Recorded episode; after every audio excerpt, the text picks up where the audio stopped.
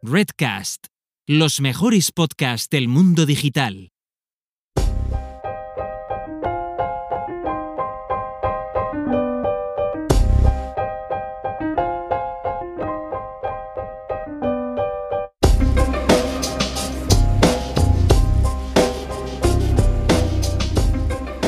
Seguramente la aplicación a los recursos humanos de la inteligencia artificial ha sido una de las que más ha dado que hablar en los medios.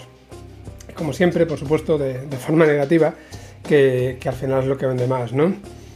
Es verdad que ha habido casos sonados de sesgos y que aún queda mucho por hacer, pero lo, cierto es que solamente se suele hablar de su aplicación a los procesos de, de, contratación, a la adquisición del talento, cuando dentro del área de recursos humanos hay unas cuantas situaciones más en las que la inteligencia artificial, pues yo estoy convencido de que puede ayudar. Por ejemplo, eh, el primer caso quizá que podríamos comentar sería en el, onboarding. Al final, cuando una persona entra de nuevas en, una empresa, pues tiene que recibir un montón de información que tiene que estar relacionada con su puesto, tiene que estar relacionada bueno, pues con aquellas personas de las que depende o a las que tiene que organizar. Y al final la inteligencia artificial puede, puede permitir seguramente una personalización del proceso y una personalización de la información que sobre todo en empresas grandes pues puede ayudar a, mejorar este proceso de, onboarding. Eh, desde luego, como ocurre en otros ámbitos, yo creo también que la inteligencia artificial dentro de los recursos humanos tiene un papel muy importante que, jugar dentro de la, formación. Eh, la formación, tanto a nivel del dominio en el que se tiene que mover o en el que va a trabajar el, propio empleado, como incluso de, las habilidades que tiene que, adquirir. Al final, estas habilidades van cambiando constantemente con, el tiempo y, bueno, pues es importante tener un sistema que te ayude a ir adaptándote, a adquirir no sé si nuevas habilidades solamente, sino también a mejorar las que ya tienes o como decíamos, adaptarlas a estas situaciones. Y aquí, bueno, pues eh, lo puedo hacer de múltiples maneras, desde determinar un vídeo que haya que recomendar a, un empleado porque sea el vídeo adecuado para mejorar en, su trabajo o documentos de, otro tipo, pueden ser audios, pueden ser vídeos o pueden ser perfectamente em, documentos textuales. Y, y, bueno, pues también puede hacer un análisis, se puede hacer un análisis automático de esas habilidades para poder poder ahondar un poco más en ellas, mejorarlas, como estábamos comentando. O incluso, pues sé que también se está empezando a trabajar en, algoritmos que tratan de determinar de forma automática cuál es el mejor plan de carrera para, un empleado y, adaptar el, plan de entrenamiento, el plan de formación a, este plan de carrera. Otra aplicación que, de la que podríamos hablar sería pues, el análisis del estado de ánimo de los empleados. Al final, no hay que olvidar que en buena parte eh, recursos humanos o departamento de recursos humanos es el responsable del bienestar eh, tanto mental como emocional de los empleados y no solamente de las contribuciones que pueden realizar al trabajo.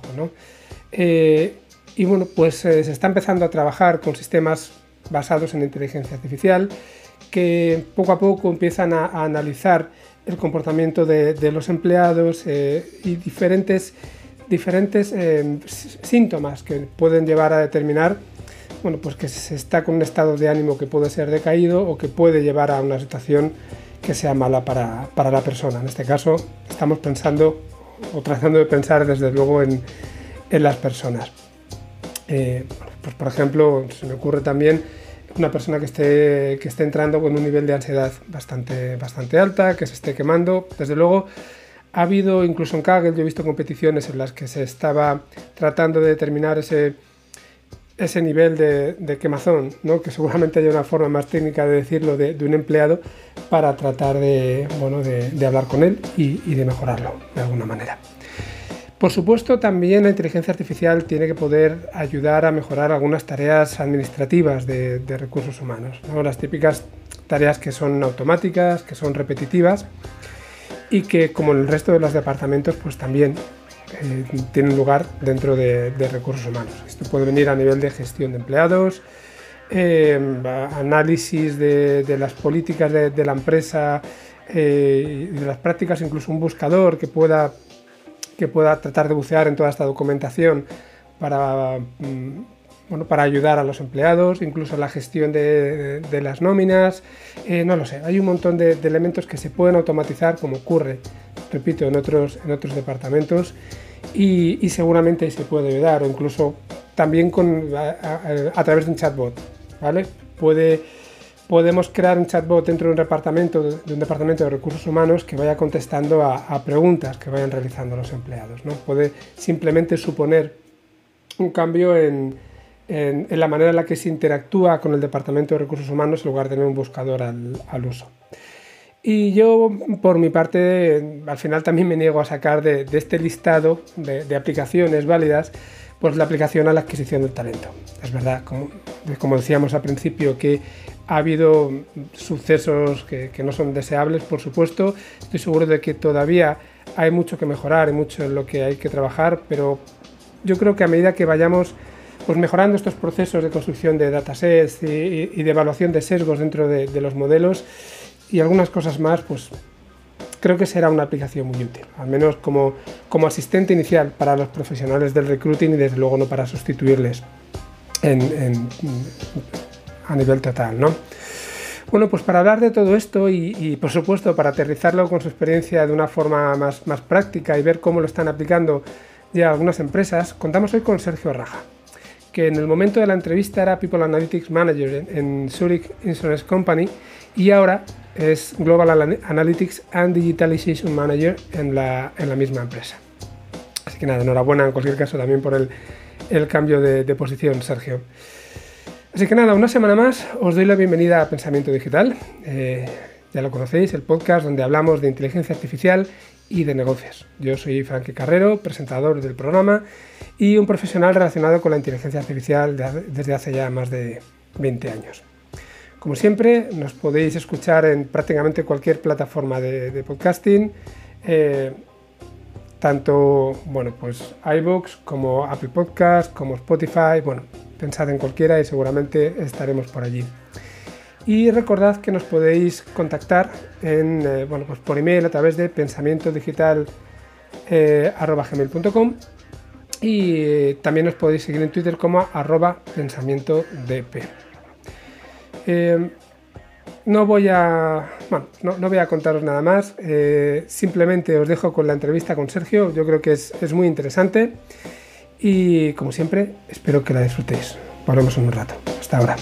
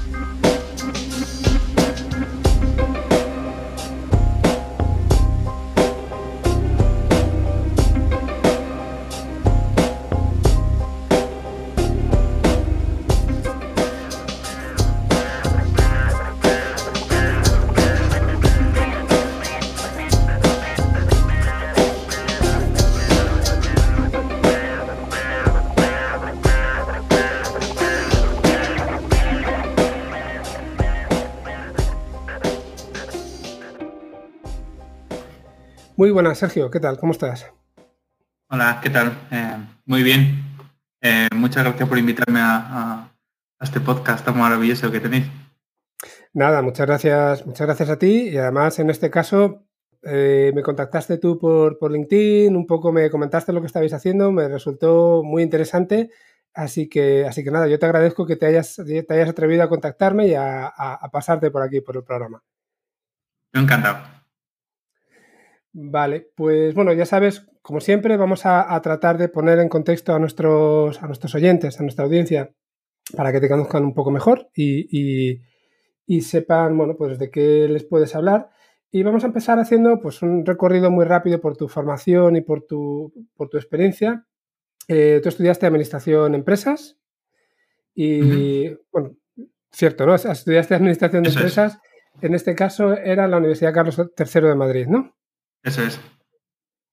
Y luego a partir de ahí, pues has estado haciendo una serie de, de másters también. Entiendo que, que, en algún caso a la vez que, que tu trayectoria profesional. Pero, pero bueno, cuéntanos un poco, ¿qué, tipo de formación complementaria has tenido, por favor?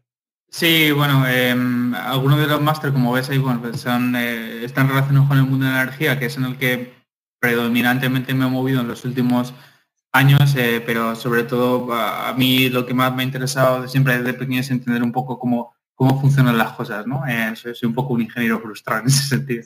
Em, y, el, tema, el tema de datos, al final, cuando hablamos del mundo empresarial, pues la, parte de hardware está muy bien, eh, sobre todo en el tema de energía, ¿no? Pues todo el tema de redes, eh, centrales y, estas cosas, pero al final la parte, la parte de software, eh, lo que más, lo que más impacto tiene ahí es, todo el tema, es todo el tema de datos, ¿no?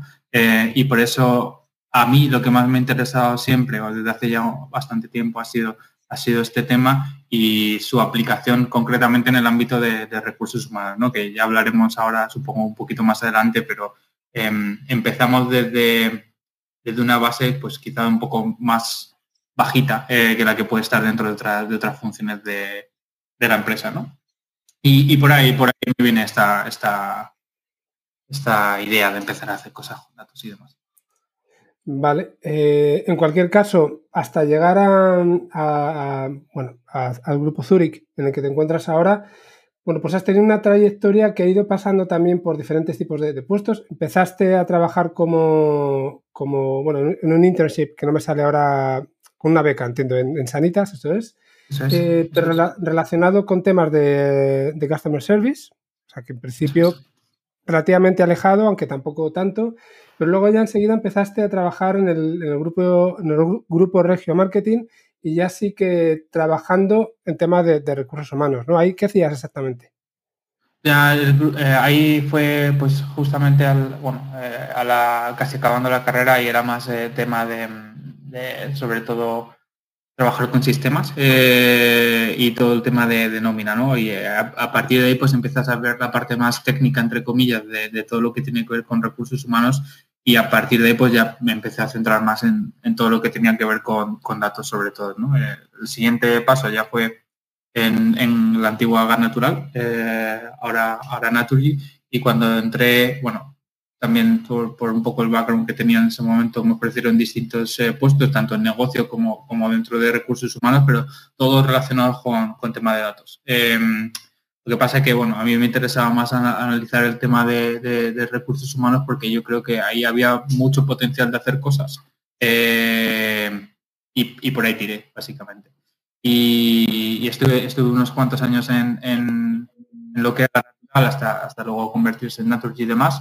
Y hace un par de años me vine aquí a, Suiza, a Zurich, eh, con el mismo puesto que tenía, el People Analytics Manager, eh, a, nivel, global. Y desde aquí, básicamente lo que hacemos es pues, coordinar un poco, eh, desarrollar eh, todo lo que tiene que ver con analítica avanzada dentro del mundo de, recursos humanos y sobre todo sacar productos y servicios eh, que tengan impacto pues para los empleados o, para el negocio, siempre que esté en el contexto de recursos humanos.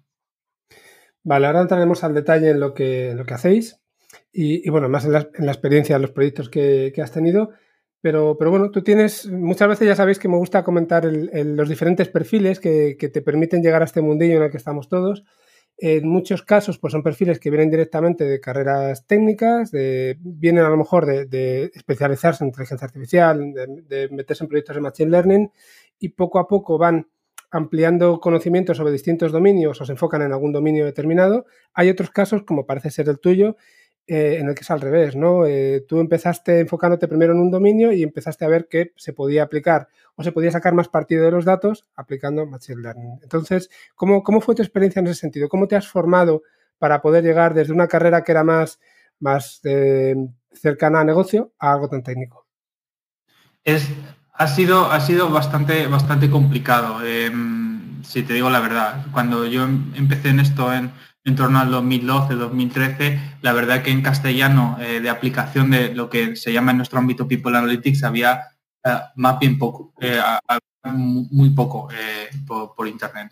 Entonces, básicamente lo que hice fue irme a cursos a, MOX, básicamente, de, en MIT, de, todas estas escuelas americanas, em, que estaban más centrados en, lo que tenía que ver con, negocio, ¿no? en la aplicación de Machine Learning o de inteligencia artificial o incluso modelos más tradicionales de optimización, por ejemplo, eh, pero era aplicación pura eh, de, negocio, ¿no? No había nada que estuviese más en el ámbito corporativo como el de recursos humanos. Entonces, lo que, lo que tuve que hacer básicamente fue traducir todas esas, toda esa teoría, eh, toda esa aplicación dentro de, un ámbito más distinto a, lo que yo veía en el día a día, intentar aplicarlo a, mi ámbito, ¿no? a los casos de uso que nosotros, que nosotros teníamos entre manos. Muchas cosas, eh, pues es lo que digo siempre, nosotros no hacemos big data, ¿no? Al final, eh, en recursos humanos no manejamos volúmenes de, información tan, tan grandes, ¿no? Con lo cual, hay muchas cosas que pues, tampoco tienen tanta cabida aquí, eh, pero sí que hay cosas que podemos hacer, pues como el tema de, optimización, como el tema de, ML, como el tema de Natural Language Processing y tal. Em, pero no te mentiré, o sea, al principio fue, bastante, bastante complicado eh, porque no había muchos ejemplos de los, de los que tirar. Eh, ahora, afortunadamente, cada vez hay más, cada vez hay más formación en este sentido, más, más específica y es, es mucho más sencillo, pero cuando empezamos en 2012, 2013, pues que era a la vez, eh, yo creo, en España no había tantas empresas grandes que estuviesen haciendo o que tuviesen departamentos específicos de, People Analytics, eh, quizá el, BBVA, alguna otra empresa muy grande, eh, pero más allá de casos bastante aislados en el IBEX, no había mucho. Entonces, bueno, pues había, era un mundo por descubrir, con lo cual tenía sus ventajas y sus inconvenientes. Sí, efectivamente, te deja mucho lugar para, bueno, para aprender, para investigar y, bueno, si siempre que sepas un poco más que el resto, al final también te permite destacar en cierta manera, pero es verdad que quizá habría, habría poca guía. Además, en, este tipo de aplicaciones, eh, bueno, ya se produce el, bueno, recapitulo un poco. Ya, siempre, seguramente yo soy muy pesado con este tema, pero siempre tratamos de resaltar la importancia que tienen los datos. Al final, cualquiera, cualquier algoritmo sin datos no es absolutamente nada y con datos tampoco si los datos no, son adecuados. En este caso, cuando estamos hablando de aplicaciones que tienen que ver con recursos humanos, eh, yo creo que es especialmente sensible, igual que puede ser el ámbito médico, por ejemplo, porque, porque bueno, hay aspectos, hay aspectos éticos y morales, más allá de aspectos legales que hay que tratar de, de cumplir. Y entiendo que hay, hacer esa adquisición de datos, esa limpieza inicial, bueno, todo ese preprocesamiento, tiene que ser bastante complejo, ¿no? ¿Cuál es, cuál es tu experiencia en este sentido? Bueno, eh, yo creo que normalmente cuando se estudian estas cosas siempre te dicen que en torno al 70-80% del tiempo se pasa en, curación de datos y en, limpieza de datos, ¿no? Yo creo que en recursos humanos eso es una, es una premisa que se suele cumplir, eh, porque quizá no tenemos tanta experiencia en, tener RPs complejos o en tener sistemas de almacenamiento de datos eh, tan grandes y la calidad del dato no, suele ser muy buena. Ahora bien, eso no quiere decir que no se puedan hacer cosas, eh, como, tú, has dicho. Hay, hay datos que son muy buenos, eh, cada vez tenemos datos mejores. El tema es que, y esto es una, una constante que al menos yo he visto, es tenemos una, cantidad de información cuantitativa muy grande, pero eh, curiosamente en recursos humanos también tenemos una cantidad de información cualitativa enorme. El más que teníamos em, hasta, hasta la incursión de todo el tema de la inteligencia artificial y demás, ¿no? era que toda esa información se almacenaba, pero al final costaba mucho sacar insights eh, o, al menos tratarla y, sacar, sacar resultados de, esa información, ¿no? Y se iba, se iba almacenando, almacenando, al final los repositorios cada vez eran más grandes, pero nadie, nadie era capaz de meterse a eso, ¿no? Porque al final, pues bueno, era leer miles de comentarios manualmente o hacer procesamientos que eran bastante rudimentarios em, y eso afortunadamente ha cambiado, con lo cual desde el punto de vista cualitativo eh, tenemos mucha, mucha información. Eh, a veces es muy complicado de gestionar porque normalmente toda esa información se consigue desde, no desde el RP directamente, sino desde, no sé, lanzar encuestas, por ejemplo, y este, y este, tipo, de, este tipo de cosas. Y el integrar todo eso dentro de un data model, pues a veces es, es un, poco, un pelín complicado, ¿no? Pero desde el punto de vista de datos, eh, yo creo que cada vez tenemos más datos, cada vez son mejores. De nuevo, no, creo que hagamos Big Data ni, creo que lleguemos a hacerlo en en momento probablemente, pero eh, tenemos datos que, pueden ser utilizados, que al final es lo importante de esto. Este comentario que acabas de, hacer siempre me da que pensar, ¿no? Muchas, eh, escucho a mucha gente decir eso de no hacemos Big Data como con un poco de vergüenza, ¿sabes? Parece que si no tienes Big Data y, no utilizas Deep Learning y no te metes en esa, esos niveles de profundidad, no, estás haciendo nada interesante, pero realmente cada problema tiene su, su, bueno, su desafío y en este caso, eh, cuando no se tienen tantos datos, existen otros, otros desafíos diferentes. Entiendo que no lo has dicho con vergüenza, pero siempre se dice con boca, con esa, con la boca, joder, con perdón, con la boca pequeña, ¿no?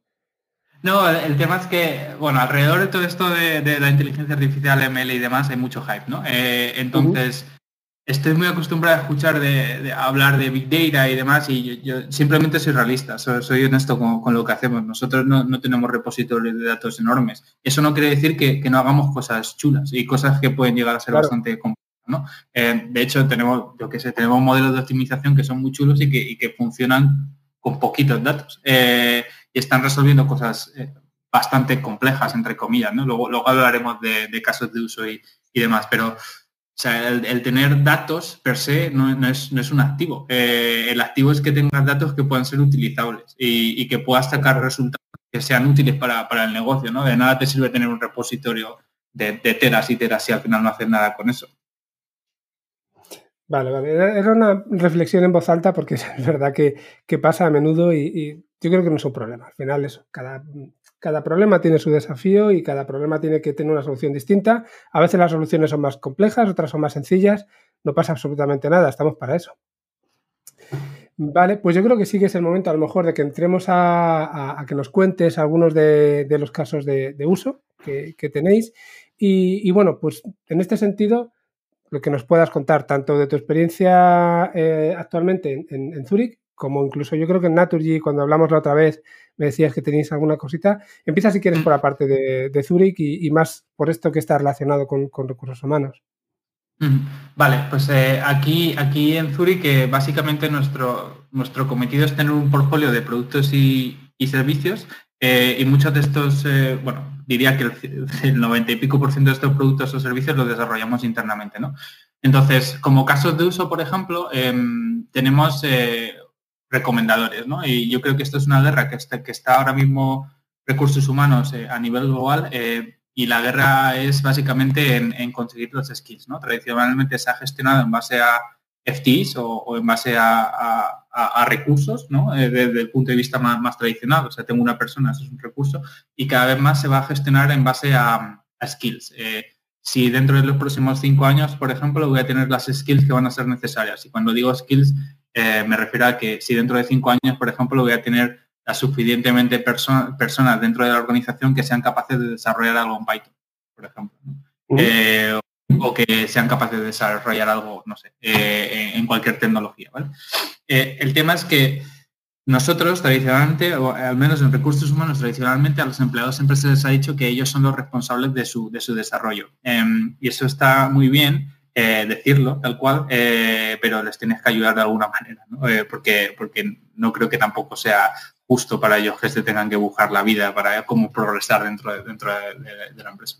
Entonces, en lo que estamos muchas empresas, sobre todo grandes, yo creo que uno de los primeros que empezó a hacer temas de esto fue Google con el proyecto Camaleón en, en, 2000, en 2018. Em, y la idea básicamente es, intentar crear motores de recomendación para ayudarte a progresar en tu, en tu carrera profesional. ¿no? lo que nosotros estamos utilizando básicamente es pues un SVD que, al final lo que, lo que intentamos hacer es, ok, si tú tienes eh, ahora mismo determinado job o determinada posición, ¿qué posición te podríamos recomendar eh, para seguir progresando dentro de, dentro de tu carrera, ¿no? En base, por ejemplo, a las skills que tú tienes actualmente o, qué tipo de skills deberías adquirir para poder dar el siguiente paso dentro de, dentro de tu carrera, ¿no? Al final, de nuevo, son, son motores de, de recomendación. El tema de complejidad que tenemos aquí es que no estamos recomendando un producto. Al, final sí, ¿no? Al final parece que sí, el producto sería una, sería una, nueva posición, por ejemplo.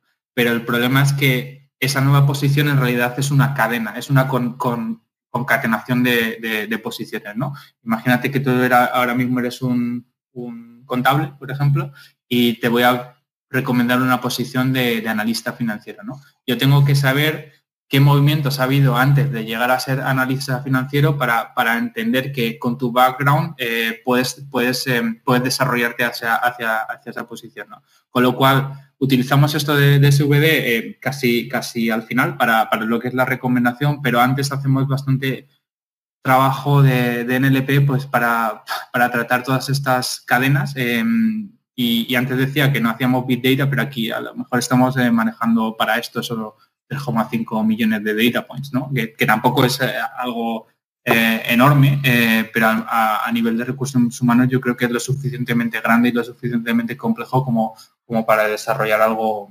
algo potente. lo que al final intentamos es eso, darle a, las personas una, una, recomendación hacia dónde pueden tirar en su carrera, en su carrera profesional y luego también una recomendación en base a, determinadas skills y cómo pueden cerrar esos, esos gaps con, determinados, con determinados eh, cursos de, formación y, cosas así. Vale, aquí me surge, una, primera duda. Bueno, has hablado, casi bien otro, otro paso hacia atrás, has hablado o has dicho que vosotros ofrecéis, entiendo que internamente, una serie de, de productos y servicios. Cuando hablas de productos y servicios, se los estáis ofreciendo a vuestros empleados. O sea, ¿tú te ocupas también, os ocupáis de la parte de la contratación o solamente de la gestión de, los empleados que ya tenéis? Al final, nosotros tenemos un departamento que tocamos todos los ámbitos de recursos humanos y, muchos del negocio directamente. ¿no? Em, dentro de, esos, de todos esos ámbitos de recursos humanos, pues una de, las, una de las dimensiones es la contratación, otra de las dimensiones es el desarrollo, que, es aquí donde, donde entraría todo el recomendador, eh, formación, etcétera. ¿no? Vamos un poco en función de, la demanda. Eh, si vemos que hay una necesidad en determinada área de, atacar un problema concreto, pues vamos, vamos ahí intentamos desarrollar algo para, solventar eso. ¿no? Con lo cual, eh, era un poco lo que tú decías antes. Em, todo esto viene de, la, necesidad de resolver un problema específico y concreto. Eh, no, hacemos, no hacemos desarrollos por, desarrollar, hacemos un desarrollo para que resuelva una cosa muy, muy concreta, que ahí es donde creo que funciona de verdad bien el, machine learning o la inteligencia artificial. Y en este problema concreto, eh, estabas diciendo, al final, de alguna forma tenéis como una especie de, de árbol, de una jerarquía de posiciones, donde al final se puede ir escalando, imagino que eh, que se puede llegar desde diferentes puestos a veces a un mismo puesto, ¿no? Imagino que será algo así. El tema es, ¿ese árbol lo habéis predefinido vosotros eh, a través de expertos o se está creando también de forma automática a partir de, esos desarrollos que decía, de la experiencia que ha tenido la gente que ha ido subiendo? Exacto. El, tema es que tú puedes predefinir un career path, ¿no? Tú puedes, eh, puedes decir, oye, pues puedes ser un accountant y del accountant vas a pasar a ser un financial analyst y del financial analyst vas a pasar a ser un CFO. ¿no? Em, y eso, el problema de eso es que es, una cadena, digamos, totalmente eh, fake. O sea, te la estás, te la estás inventando. Eh, que te la puedes estar inventando basada en tu no conocimiento, ¿no? Heurística y tal. Eh, eso, está, eso está muy bien. pero nuestro approach en este sentido es más utilizar los datos reales de qué es lo que está pasando dentro de la compañía no queremos nosotros desarrollar algo que sea artificial, queremos que esté desarrollado en base a cómo se está moviendo la gente realmente. Y ese era el problema, el problema principal. El problema principal de no crear estos career paths es que es, muy complejo porque al final cada persona se mueve de una manera totalmente diferente y puede, puede entrar y salir de un mismo departamento N veces y, al final mapear eso es, bastante complejo. ¿no? Lo que nosotros estamos utilizando es todo el histórico de movimientos ha pasado de los últimos seis años y con eso estamos eh, entrenando el modelo eh, para hacer mejores predicciones o para hacer mejores recomendaciones. Vale, entonces tenéis, al final tenéis un, árbol que se crea de forma dinámica y que se va adaptando a, bueno, pues a, las modificaciones que vaya viendo, ¿no? A, la evolución que vaya viendo dentro de, vuestra empresa y seguramente en el mercado. Exacto, eso es. la creación de nuevos puestos, en el fondo, lo que hace es incorporarse al modelo de forma orgánica a medida que, vais reentrenando el modelo, ¿verdad? Exacto. El, problema dentro de una empresa es que al final es una pirámide, ¿no? Eh, y, cuanto más altos en la, en la organización, pues menos movimientos tienes hacia, esas posiciones, con lo cual yo diría que la recomendación en términos generales eh, la accuracy es muy alto, eh, funciona muy muy bien, eh, pero funciona muy muy bien sobre todo desde el middle management hacia abajo, porque ahí es donde tienes un, una masa crítica de movimientos lo suficientemente grande. Hacia arriba puedes iterar, puedes hacer una predicción, pero el, problema es que tienes un, un N eh, de training más, pequeñito, porque no tienes tantos movimientos en ese sentido. Eh, pero yo creo que arriba también funciona bastante bien. Sí, pero bueno, es, verdad que, tenéis menos datos y, es verdad que seguramente a lo mejor las decisiones que se toman a alto nivel no solamente tienen en cuenta las skills, que al final es lo que sobre lo que el, empleado en este caso puede actuar con las recomendaciones que le dais, sino un poco más de lo que se suele llamar politiqueo, ¿no? Interno en la, empresa o de relaciones personales o, cosas así. Sí, sí, sí. Al final, eh, ten en cuenta que esto eh, no es tanto eh, para empleados externos, sino para gente que ya esté dentro de la compañía y que quiera dar un cambio dentro de, dentro de su carrera. Para empleados externos se aplica, se aplica otro tipo de, cosas, ¿no? y va más en el sentido de optimizar. pero bueno, si quieres hablamos luego de eso. Ahora, sí, ahora, comentamos sobre eso. Aquí me parece interesante eso, que al final le estáis dando a un empleado en, cada momento, le estás diciendo, oye, mira, si quieres llegar a esta, posición, si te interesa, tienes que mejorar tu formación en estas skills, que las habéis detectado también automáticamente en función de todo lo que hemos dicho antes. Eso es. Perfecto, pues eh, me parece un caso de uso, la verdad es que bastante, bastante interesante y seguramente quede fuera de lo que de lo que muchas veces se, tiene en la cabeza, que es el tipo de, aplicaciones que, se están realizando de Machine Learning dentro de, recursos humanos, ¿no? Porque parece que se piensa sobre todo en esa, en esa eh, selección automática de, currículums, que además está completamente demonizada, ¿no? Seguramente con razón en muchos casos, porque se ha hecho mal muchas veces, pero no se ve este, este tipo de, bueno, de aplicaciones un poco más positivas. Vale, no sé si quieres, bueno, o sea, no sé, que quieres contarme más porque ya me lo, me lo dijiste. ¿Cuál sería el siguiente caso de uso que, que sí te ocurre, que te parece interesante? Eh, yo creo que en recursos humanos eh, la aplicación más práctica de, todo lo que tiene que ver con inteligencia artificial podría ser probablemente NLP, eh, Natural Language Processing, por lo que decía antes, ¿no? Al final tenemos muchos datos cualitativos y hay mucha información de la, de la, de la cual tirar, ¿no? Por ejemplo, esta semana estábamos eh, nosotros probando hacer algunos chatbots y somos unos firmes creyentes de todo el suite de, Microsoft. Eh, al final creo que están haciendo las cosas muy bien, sobre todo para los que yo, no me considero un data scientist, yo soy más como un business translator, ¿no? Soy una persona que conecta ambas, ambos mundos, digamos. Eh, pero para, para los lo que ellos llaman citizen, citizen users, nos viene fenomenal toda la suite de, Microsoft ahora mismo. Eh, puedes crear un, chatbot en, tres patadas, básicamente, eh, que soluciona bastantes, eh, bastantes temas y luego la interconectividad que tiene con, por ejemplo, el Power Platform que, que, ellos están desarrollando para todo el tema de RPAs y, cosas así es, es, una, es una pasada. ¿no? y esto sería una aplicación muy práctica de, todo el tema de, NLP, luego también traducción automática, pues imagínate, estamos aquí en el, Corporate Center, ¿no? Y cada vez que nosotros tenemos que publicar un, job, una vacante, pues la tienes que publicar en, en idiomas eh, oficiales, en, al menos ocho. Eh, con lo cual, el, budget que tenemos eh, anual para el tema de traducciones es, es muy grande, ¿no? y al final lo que estamos viendo también es eh, que si empezamos a, conectar a través de APIs, eh, pues todo el tema de, Machine Translation y tal, que de nuevo no, no va a tener una, traducción del, 100% de, de accuracy en, ningún caso, eh, pero sí que tiene, tiene accuracy muy alto, tiene, a lo mejor es un 85, un 90%, ¿no? Entonces, lo único que tienes que hacer es proofreading eh, de, una traducción, por ejemplo, y detectar pues aquellas palabras que son un poco fuera de contexto, ¿no?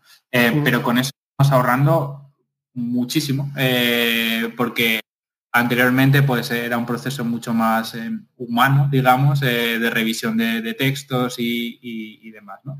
Y luego también relacionado con el tema de, NLP, y esto está más eh, en, mi, época anterior con, con, Naturgy, pues em, básicamente lo que hacíamos era eh, intentar eficientar todo eh, de la mejor manera posible y el tema es que teníamos em, un call center que, al final estaban llegando llamadas y llamadas y con eso con esas llamadas también llegaba una serie de, encuestas. esas encuestas iban en función de pues, cómo les habían tratado o si tenían algún comentario adicional y tal.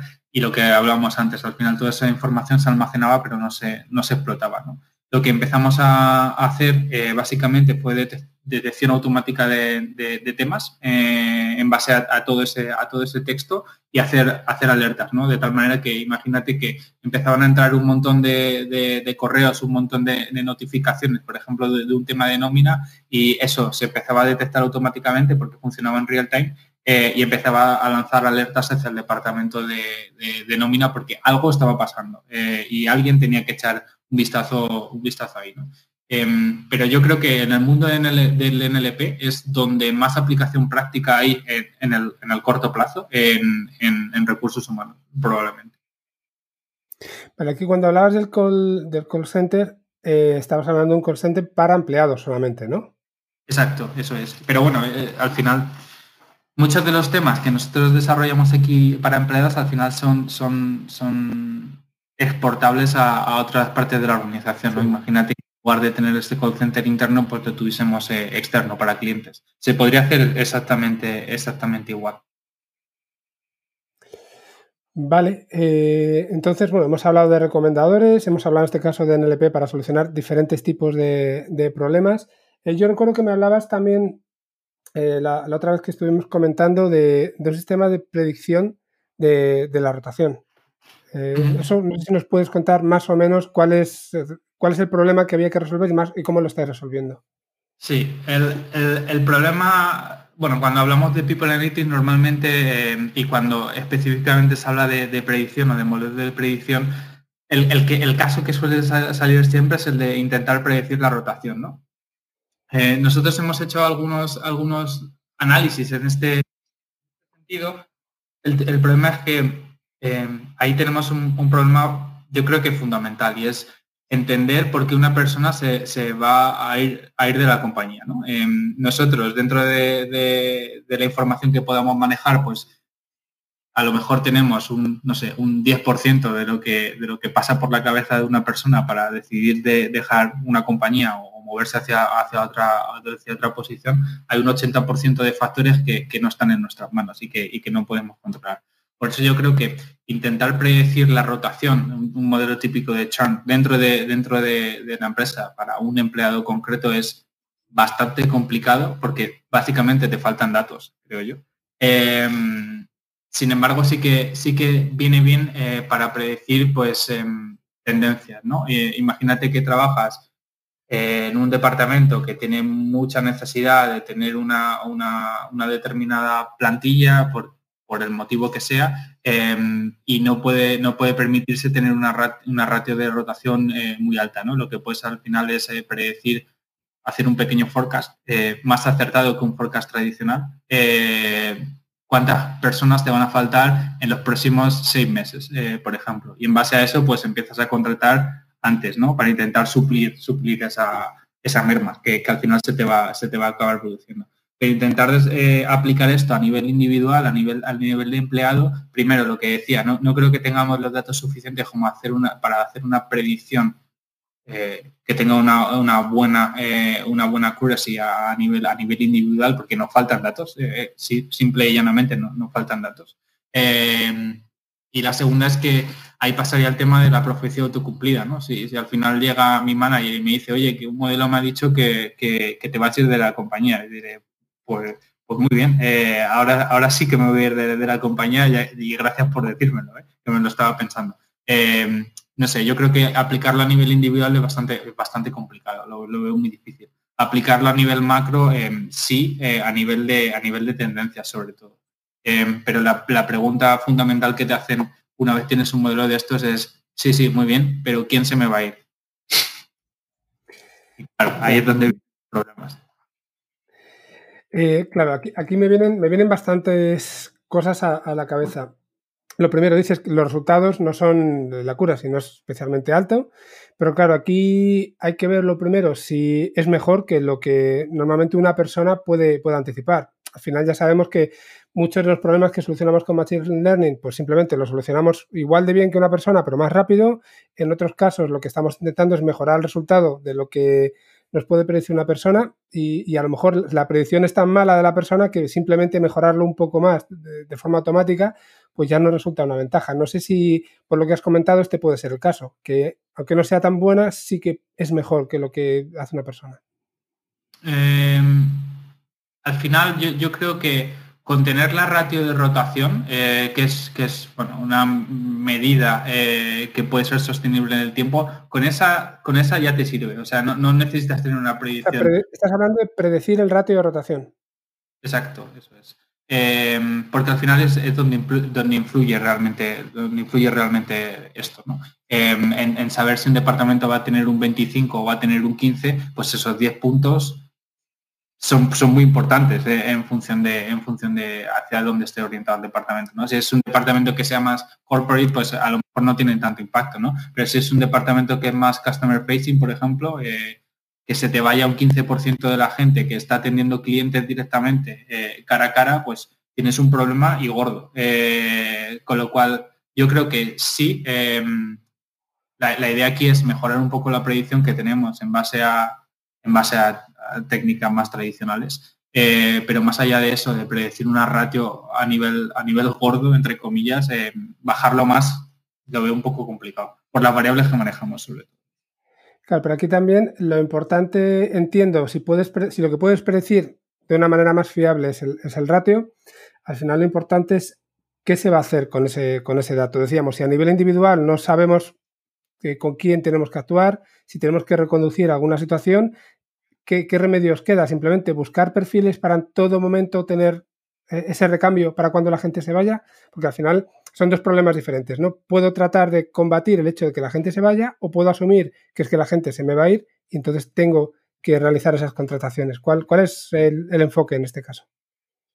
El enfoque es es sobre todo ser eficiente. ¿no? Em, si al final tú vas a subir 10 puntos eh, tu, radio de rotación a lo que tú tenías establecido previamente, eso significa que todos tus procesos internos de recursos humanos van a tener que focalizarse a ayudar a este, a este área que, va a tener un problema gordo dentro de X, X meses. ¿no? Eso significa que tienes que empezar a adelantar acciones. Eh, pues meter gente en el pipeline de, contratación, eh, meter muchas más horas de, reclutamiento de las que tenías previstas, etcétera. Al final es ser más eficiente en la, en la, allocation de, recursos, básicamente. Em, ¿cómo, ¿cómo, mitigar eso? Pues eh, es, muy complicado porque dependiendo también de la función que, estemos hablando, si son funciones em, que tienen pues, no un salario que esté más, eh, más, más, bajo de lo que puede estar el corporate, por ejemplo, porque son eh, departamentos más de customer facing y tal, y, son difíciles de retener per se porque se van a otras compañías por muy poco más dinero, por ejemplo, por unas condiciones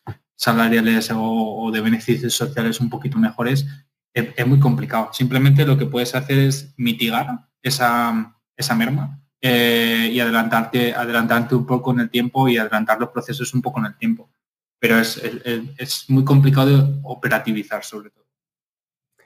Y para llegar a ese punto ideal en el que pudiéramos tratar de anticipar el, comportamiento de, cada persona, eh, para poder tratar de predecir si una persona se está quemando o si a lo mejor se va a ir no porque se esté quemando, sino simplemente porque eh, bueno, pues precisamente está en un puesto que le queda ya pequeño, no hay oportunidades de, subir porque no, se están creando en ese momento, entonces busca otro trabajo fuera, no es tanto quemarse como un aspecto más, un enfoque más positivo si, si lo quieres ver así. Entiendo que para poder anticipar todo eso, predecir todo eso, necesitaríamos un montón de datos que pueden tener que ver con lo que escriben, con los tiempos de respuesta ante las cosas que les piden, con las relaciones con los compañeros, con un montón de elementos que entiendo que no se pueden medir. Y de hecho, vuelvo un poco a la pregunta que te hacía al principio, no sé hasta qué punto es, legal y es ético medirlos, ¿no? Medir todo esto que al final te puede ayudar a tener un perfil y aunque la intención pueda ser, mira, voy a intentar eh, ayudarte y que te quedes aquí y que estés lo más feliz posible, siempre alguien cualquiera puede pensar que se va a utilizar justo para lo contrario, ¿no? para, para, tratar de hacer algo, algo malo desde el punto de vista de la empresa. Entonces, ¿el problema para vosotros cuál es? ¿El nuevo poder utilizar esos datos que tendríais por aspectos legales o, el hecho simplemente de conseguir esos datos ya es un problema importante? Me refiero técnicamente, conseguir todos esos datos. Técnicamente es, es, complicado, eh, porque muchas de esas em, de esos datos son muy no voy a decir soft, pero son muy difíciles de, recoger, ¿no? Pues las, conexiones que, tú tengas con determinadas personas, eh, el, cómo esté el clima laboral, eh, todos esos datos son, son cosas eh, que son muy importantes a la hora de predecir. vamos, yo diría que son las fundamentales a la, hora de, predecir, pero son muy difíciles de recoger. Esa es una. a, nivel de, a nivel de técnica es, es complejo recogerlo, ¿vale? Y luego la siguiente es la, ética, es lo que tú mencionabas. El que yo tenga la capacidad de recoger esos, esos datos no significa que tenga por qué usarlos, em, ni los tenga por qué usar, Em, ante, ante esa cuestión, simplemente nosotros eh, lo que decimos es, si en algún momento vas a tener alguna duda ética de si esto es legal o es ético eh, hacerlo, ¿no? simplemente no lo hagas. Em, porque, porque si te lo estás preguntando es que muy claro no, está el tema. Eh, e-, esa, es, esa, es una. Y luego una salvaguarda que nosotros tenemos aquí internamente es en todo proceso que haya una, ejecución automática, llámese Machine Learning, llámese RPA y tal, em, siempre tiene que haber un humano interviniendo en alguna parte del proceso, ya sea al principio eh, sea al final. Porque no podemos dejar que una máquina tome decisiones automáticas sobre todo a la hora de, por ejemplo, de contratar a una, persona. La máquina, pues sí, te puede hacer un, un, perfiltrado de los, de los currículos, por ejemplo, y ordenártelos en base a, cuál es el perfil de éxito que tú tengas dentro de, la compañía, algo así. Em, y hacer el sorting. Pero el que tiene que decidir en base a ese sorting quién es la persona adecuada para que entre a la compañía, tiene que ser el, recruiter, por ejemplo, la persona que va a hacer el reclutamiento. Tiene que ser un, humano. Al menos así, así nos lo planteamos nosotros, porque hemos visto eh, lo que sucede cuando el proceso es full automático en tu end em, y, bueno, tiene, desde mi punto de vista, tiene más desventajas que ventajas. De todas, formas, ya estábamos hablando, o yo lo entendí, de un, sistema de ayuda a tomar de decisión, ¿no? Porque al final identificar qué personas tienen mayor peligro de irse implicaría que un, humano, por decirlo así, eh, em, puede evaluar de una forma más detallada cuáles son estas situaciones y ver si lo que ha dicho, en este caso, el sistema automático tiene, tiene razón o no. Y no sé hasta qué punto incluso puede ser relativamente fácil identificar esos casos más obvios de forma automática y quizá dónde está el problema es en los casos que puedan estar un poco más en, la, en los grises, ¿no? en esa frontera entre, entre el sí y el no. Pero bueno, yo entiendo en general que todo lo que hacéis en, recursos humanos, salvo quizás aparte de recomendadores, sí que tiene que ser un sistema de ayuda a tomar decisiones, no, no algo completamente. Sí, sí, sí. No, no, no, es, algo, es algo que te ayuda a, tomar una decisión, pero al final el que toma la decisión eh, basada en datos, por supuesto, es, eh, pero al final es, una persona. ¿no? lo que me refería yo sobre todo es a estos casos que han sido tan famosos, por ejemplo, en, Amazon, ¿no? de pues que cuando iban a contratar personas y tal había mucho vías porque estaban metiendo una serie de variables dentro de los algos que, bueno, que, distorsionaban un poco la, los, candidatos que te llegan al final a, las ofertas, ¿no? Y con eso es eh, con lo que me refiero que hay que tener mucho, mucho cuidado, eh, porque al final todos los datos que tú tienes dentro de la organización tienen una determinada, una determinada, un determinado sesgo, ¿no? Em, ahí está en qué, tipo de datos metes eh, dentro de un algoritmo para que tome determinadas decisiones o no. Em, y, si hay alguna duda, por ejemplo, en tema de, género, si, meter ese campo o no, lo mejor es no meterlo y punto. Eh, Al menos así, al menos así operamos. El problema de Amazon, yo, estuve leyendo un, poquito, no era tan, no era tan obvio como que estaba metiendo eh, la variable género, ¿no? Era, era un poco más, era un poco más difuso. Era que, por ejemplo, había universidades americanas donde había mucha más presencia femenina eh, que, masculina y entonces el algoritmo al final aprendía por, por prueba de error, entiendo. no, no, sé los detalles al, al 100%, ¿eh? pero al final que tú vinieses de determinada universidad te daba más puntos o menos puntos, básicamente. Con lo cual, al final la información estaba sesgada. Sí, sobre todo hay, muchas veces correlaciones entre variables que incluso ah, pueden provocar que eliminar una variable no quiere decir que no esté presente de una forma no explícita, pero menos implícita en este caso, ¿no? Que puede ser lo que, lo que estás diciendo. Y otra cosa que has dicho que me resultaba interesante era el tema de, la incorporación de variables externas, porque al final es cierto que hay un montón de variables que vosotros controláis internamente, que podéis sacar directamente de, vuestros empleados, pero puede haber otras variables eh, externas, como por ejemplo la creación de leyes que puedan cambiar el panorama o que estén subiendo los sueldos de, repente en el sector en el que nos encontramos o bajando, que puedan hacer también que las motivaciones de los empleados o, ciertas condiciones cambien y, que cambie su comportamiento. Entonces, entiendo que incorporar eso a un modelo eh, tiene que ser bastante difícil, ¿no? Salvo que metáis algún tipo de reglas externas. Sí, em, nosotros cada vez más eh, vamos a mirar fuentes, fuentes externas, ¿no? Cada, cada, día tienes más fuentes que están públicamente, públicamente abiertas, por ejemplo, de, la Unión Europea y, cosas así, al final las puedes utilizar. ¿no? Em, nosotros vamos cada vez más hacia tener modelos más completos, eh, no solo utilizar información interna, sino también información externa, porque es un poco lo que decías, ¿no? Al final, el cómo están evolucionando los salarios eh, o cómo están evolucionando las skills que se están buscando exteriormente te condiciona mucho lo que tú puedas hacer eh, internamente. Y volviendo al ejemplo de antes de los recomendadores, em, imagínate que, que, nosotros estamos buscando internamente la, la skill Python, eh, cuando externamente el mercado ya, ya no está buscando eso y está buscando, no sé, TensorFlow, por ejemplo. Em, pues eso significa que tenemos un desajuste bastante heavy entre lo que nosotros tenemos dentro de la compañía a nivel talento, a nivel de skills y lo que se está demandando, demandando fuera, ¿no? Con lo cual, nosotros además vamos hacia, hacia eso, hacia intentar tener cuantos más datos externos eh, mejor, pero no es, no es sencillo integrarlos en, en, el mundo interno, eh, porque al final eh, tampoco sabes 100% cómo se están recogiendo, tampoco sabes 100% cómo están, cómo están medidos, cómo están definidos y, demás, ¿no? Con lo cual hay que hacer muchas asunciones que quizás no son, no son 100%, no son 100 adecuadas. Pero sí, vamos mucho en el, en el sentido de utilizar cuantos más datos externos mejor. Muy bien, vamos a seguir avanzando. aquí nos hemos quedado un ratito con esta conversación que me parecía interesante.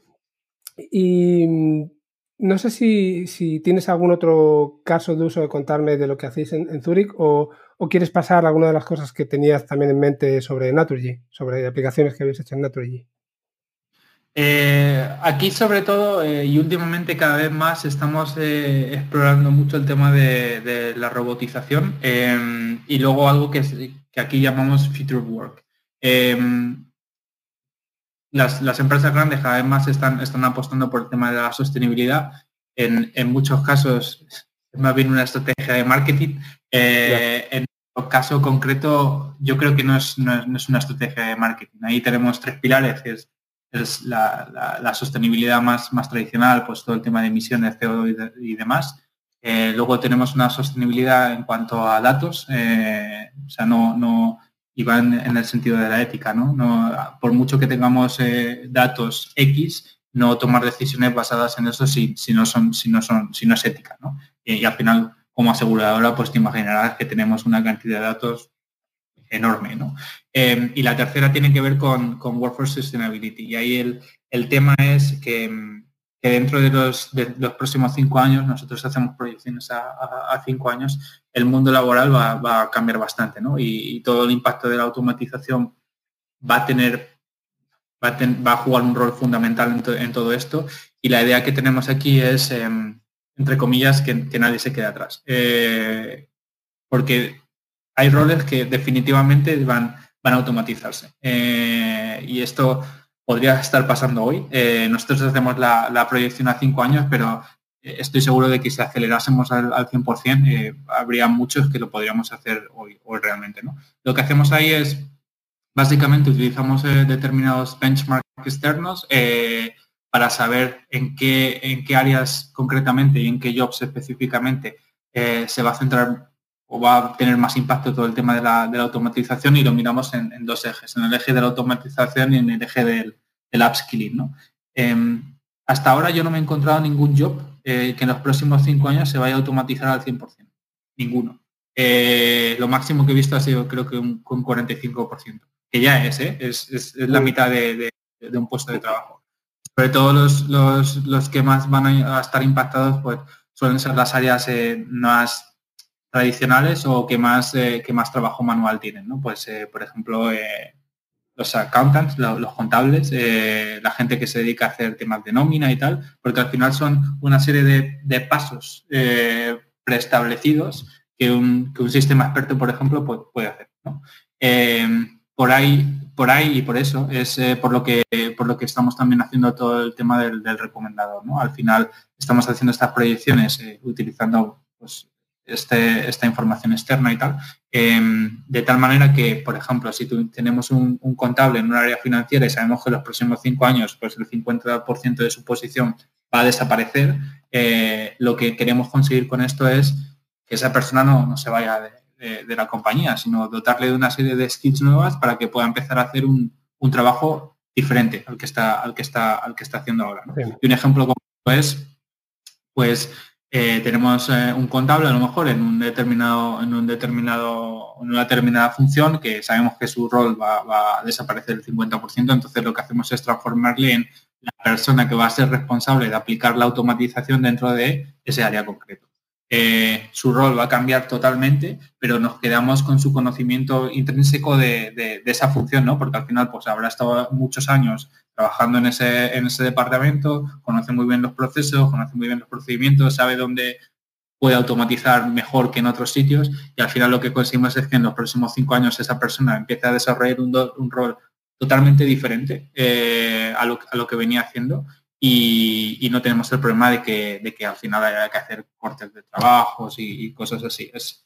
Todo el tema del upskilling y, de nuevo ese donde, donde yo creo que está la guerra eh, en recursos humanos ahora mismo eh, para los próximos eh, años es, es, en esto, es en todo lo que tiene que ver con, con upskilling, con, dotar de nuevas skills a la, fuerza de trabajo que tengas a día de hoy. y luego el cómo aplicas automatización de, de, tareas y de, y de procesos, que a nosotros también, también nos toca.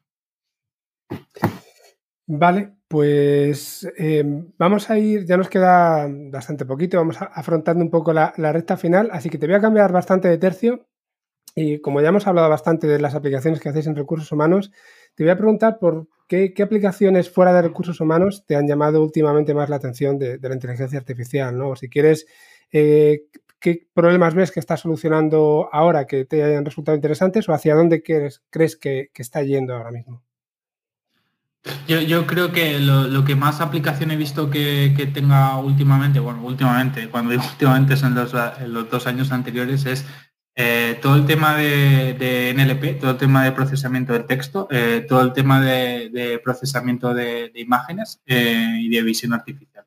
Ahí es donde yo creo que es más sencillo empezar a aplicar cosas de, inteligencia artificial pues para alguien que a lo mejor esté está empezando en, esto, si, si, tiene algún caso de uso que vaya por ahí.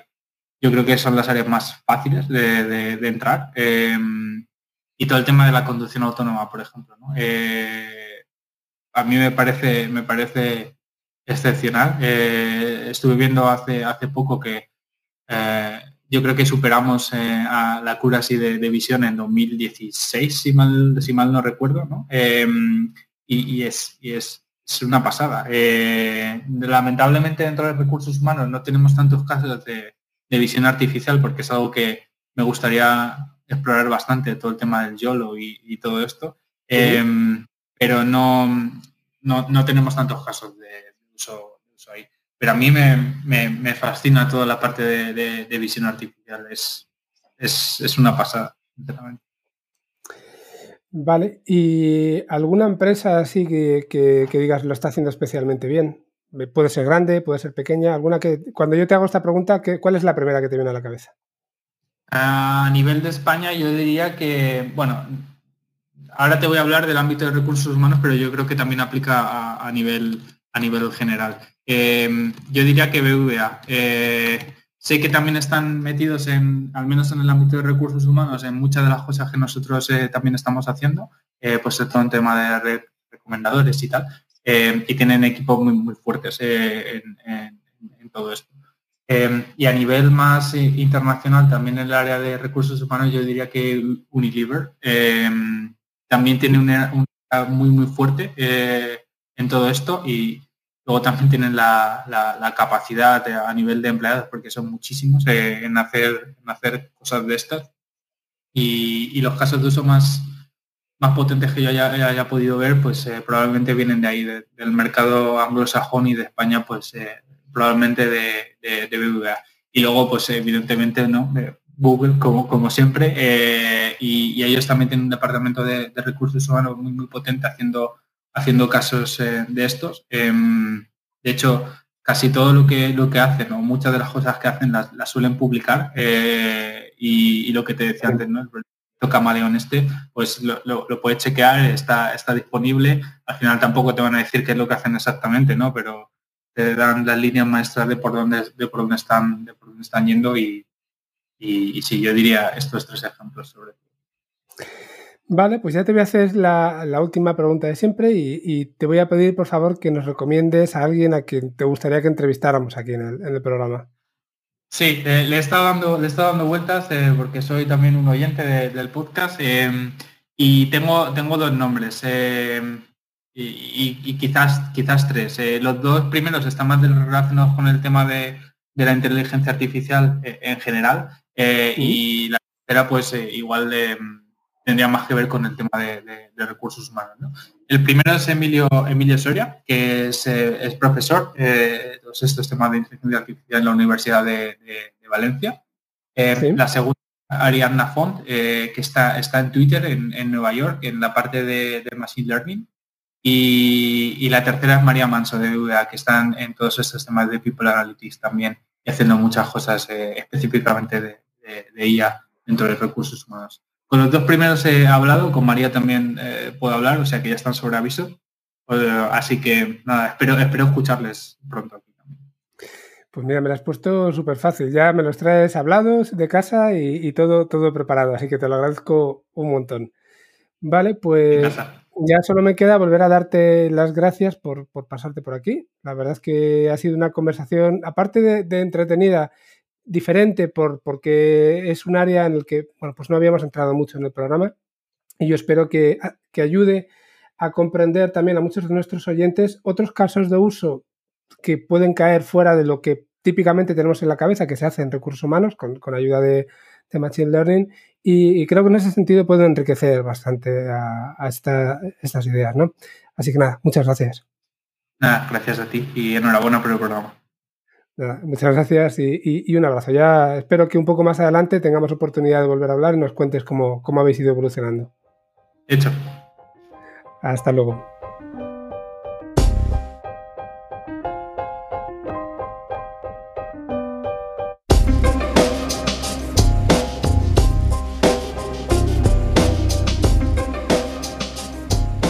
Pues hasta aquí la entrevista con Sergio. Yo espero que la hayáis disfrutado y, bueno, espero que hayáis descubierto de alguna manera pues otras formas en las que se puede aplicar la inteligencia artificial a los recursos humanos y, no sé si os habrán convencido o no o todavía veis peligros. Nada, como siempre nos podéis contar, nos podéis, nos podéis escribir por, por email o nos podéis dejar algún comentario en cualquiera de las plataformas en las que nos encontramos o incluso, como siempre también a través de LinkedIn a mí directamente o por Twitter. Y también, como siempre, pues podéis utilizar estos mismos canales para hacerme sugerencias de entrevistas, de mejoras, de noticias, de lo que, de lo que realmente os, apetezca. Eh, os recuerdo también que estamos disponibles en plataformas como iVoox, Apple Podcasts, Spotify, Google Podcast y que si suscribís vais a recibir la notificación cada vez que publiquemos el podcast y por nuestra parte si nos dejáis cinco estrellitas si lo creéis conveniente, si el programa os gusta o si alguna de las entrevistas os ha gustado especialmente, eh, os lo agradeceremos un montón. Poco más, como siempre también agradeceros que hayáis llegado hasta aquí y eh, os mando un abrazo muy fuerte. Hasta luego.